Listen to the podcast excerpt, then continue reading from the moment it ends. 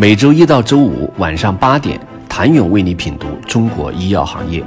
五分钟尽览中国医药风云。喜马拉雅的听众朋友们，你们好，我是医药经理人、出品人谭勇。背负深交所问询函消停了四十天的九安医疗日前再度起飞，在公告了一份长达六十五页的问询函回复后，盘中重获涨停。过于亮眼的业绩一直是二级市场对久安医疗抱有隐忧的根源。根据其2021年年报及2022年一季报显示，久安医疗2021年和今年一季度分别实现归母净利润9.09亿元和143.12亿元，同比增长率高达百分之二百七十四点九六，百分之三万七千五百二十七。从目前 A 股超四百家公布的一季度净利润来看，九安医疗是当之无愧最赚钱的公司，相当于海马组合、迈瑞、药明、恒瑞、爱尔眼科四家公司一季度净利润之和的两倍。五月十二号，久安医疗收到年报问询函，被问及十四个方面的问题。问询函的核心无外乎围绕着为什么久安医疗能在医药企业渴望已久的美国大市场赢得商业竞争，并获得大笔订单，且保持较高的毛利率。自深交所问询函发出后，二级市场对久安医疗似乎也冷静了下来。是否存在业绩造假、收益即将开始下滑的疑问频出？九安医疗的好日子结束了吗？经过四十天的酝酿，九安医疗昨日回复深交所的问询，为投资者吃了定心丸的同时，其股价也再次起飞。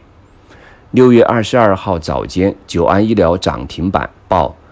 六十五点四二元每股。对于外界最关心的公司试剂盒产品毛利率水平较高的原因及商业合理性，久安医疗将其归于。北美市场的准入溢价和公司品牌溢价优势。二零二一年十一月，久安医疗美国子公司的新冠抗原家用自测 OTC 试剂获得 FDA 紧急使用授权。当年十二月就遇到市场需求爆发，当时由于美国本土制造提产速度不及预期，相当长时间内检测试剂呈短缺状态。这让在美国深耕多年的久安医疗抓住了发展机会。当然，抓住天时之力的并非久安医疗一家，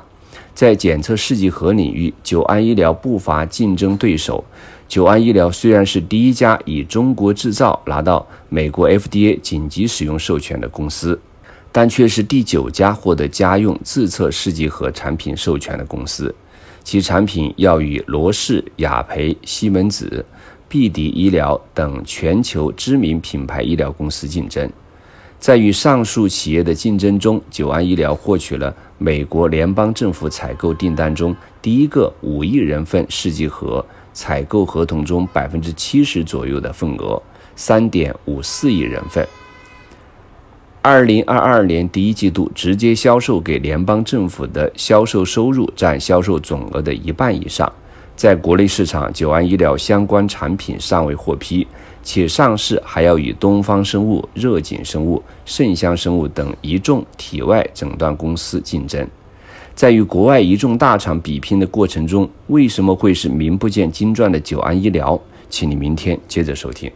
谢谢您的收听。想了解更多最新鲜的行业资讯、市场动态、政策分析，请扫描二维码或添加医药经理人微信公众号。医药经理人，医药行业的新闻与资源中心，我是谭勇，明天见。